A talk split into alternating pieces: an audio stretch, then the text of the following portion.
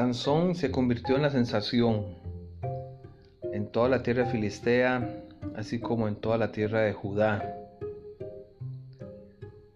Él mató a 30 hombres en escalón, luego tuvo el problema con el suegro, lo que hizo que él quemara todos los sembradíos en época de cosecha de los filisteos como venganza.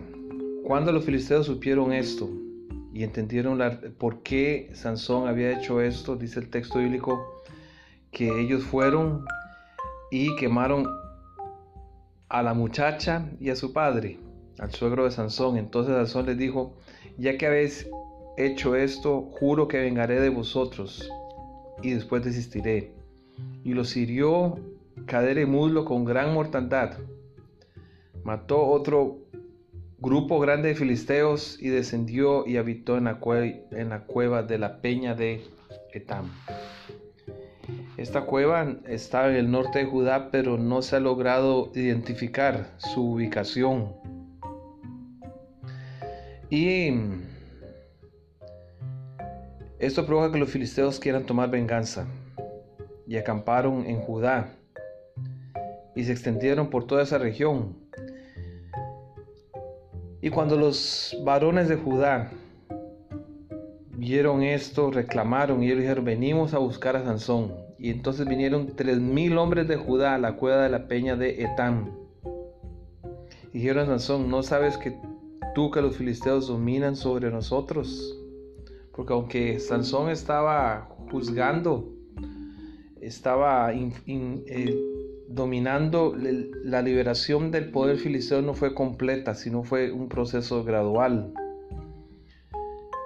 Y Sansón les dice, bueno, está bien, entréguenme, pero por favor no me maten. Y ellos, los varones de Judá, les prometieron que no lo matarían. Y lo que sorprende es el miedo, cobardía de estos varones de Judá que en vez de defender a su compatriota que había hecho una liberación, había castigado a los filisteos, lo que vienen es a entregarlo a él y a pedirle por favor no traiga este mal sobre nosotros. Y en vez de luchar, dice el texto que vinieron con tres mil hombres, Gedeón con 300 pudo derrotar un ejército grandísimo. ¿Cuánto más? Con tres mil hombres ellos pudieron haber derrotado a los filisteos en ese momento.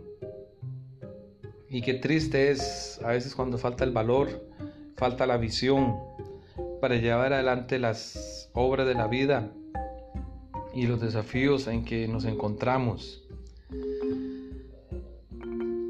Los hombres de Judá dice que ataron a Sansón con dos cuerdas nuevas y le hicieron venir de la peña. Y cuando llegaron los filisteos a capturarlo y a castigarlo, vino el Espíritu de Jehová sobre él y las cuerdas que estaban en sus brazos se volvieron como lino quemado con fuego y las ataduras cayeron de sus manos.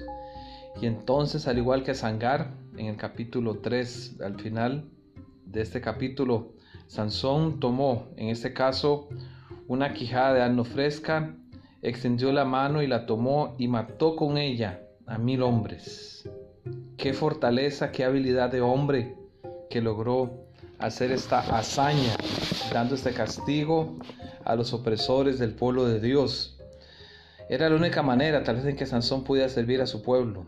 Era la única manera que Dios encontró o permitió para que Sansón reaccionara y luchara por su pueblo, que era su, razón de ser. Y entonces Sansón hace un acto de fe, él ora. Después de esta matanza, él tenía una gran sed y Dios le concede su petición. Dice el texto bíblico ahí al final del capítulo 15 que Dios abrió la cuenca que hay en Lejí y salió de allí agua y vivió y recobró su espíritu y se reanimó.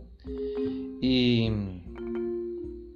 este es el momento en que quizá Sansón eh, fue tocado y reaccionó al liderazgo que él había sido llamado. Dice el texto, termina diciendo que él juzgó 20 años a Israel en los días de los filisteos. Dios quiera que no seamos ni como Sansón, ni como esos varones de Judá, que nos falta, nos falte el valor y la sabiduría de saber cómo salir adelante en las pruebas y problemas que hay en esta vida con un espíritu positivo, con un espíritu de fe, con un espíritu de decisión y de visión.